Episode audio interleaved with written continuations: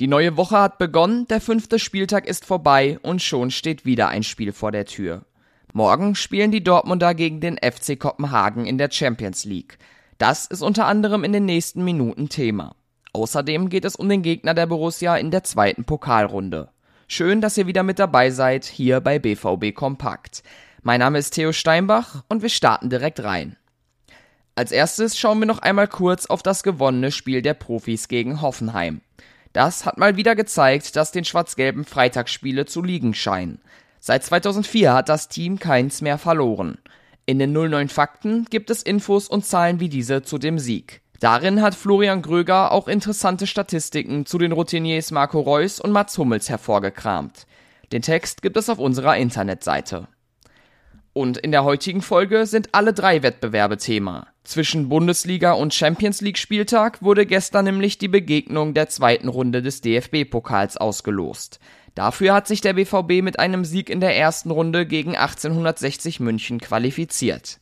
In der zweiten Runde trifft er auswärts auf Hannover 96. Das Spiel wird entweder am 18. oder 19. Oktober ausgetragen.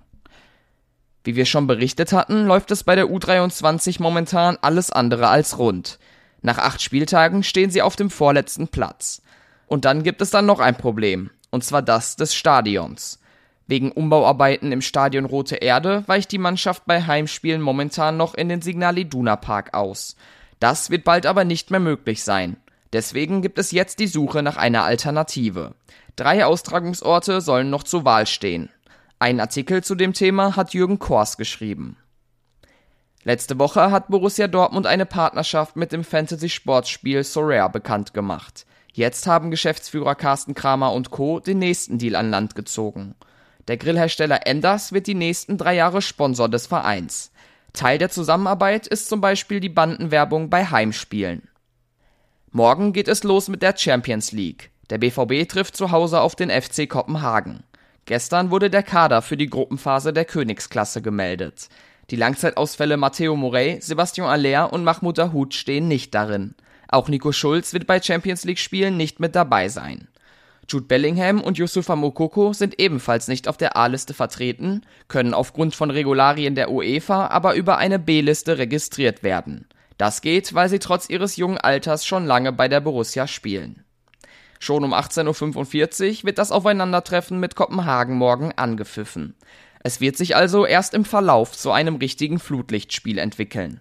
Die Dänen sind bisher mittelmäßig in die Saison gestartet und stehen nach acht Spielen auf dem sechsten Platz. Zu der Partie findet heute um 13 Uhr eine Pressekonferenz statt. Edin Terzic und ein Spieler werden da anwesend sein. Alles, was ihr über euren Lieblingsverein wissen müsst, gibt es wie immer auf ruhrnachrichten.de. Da kann ich euch das Plus-Abo empfehlen, um nichts zu verpassen. Auf Twitter und Instagram stellen wir euch alle aktuellen Nachrichten kostenlos zur Verfügung. Ihr findet uns da unter rnbvb, mich unter thsteinbach. Und für heute waren das alle Themen. Morgen steht vor allem das Champions League Spiel im Vordergrund. Also bis dahin, tschüss.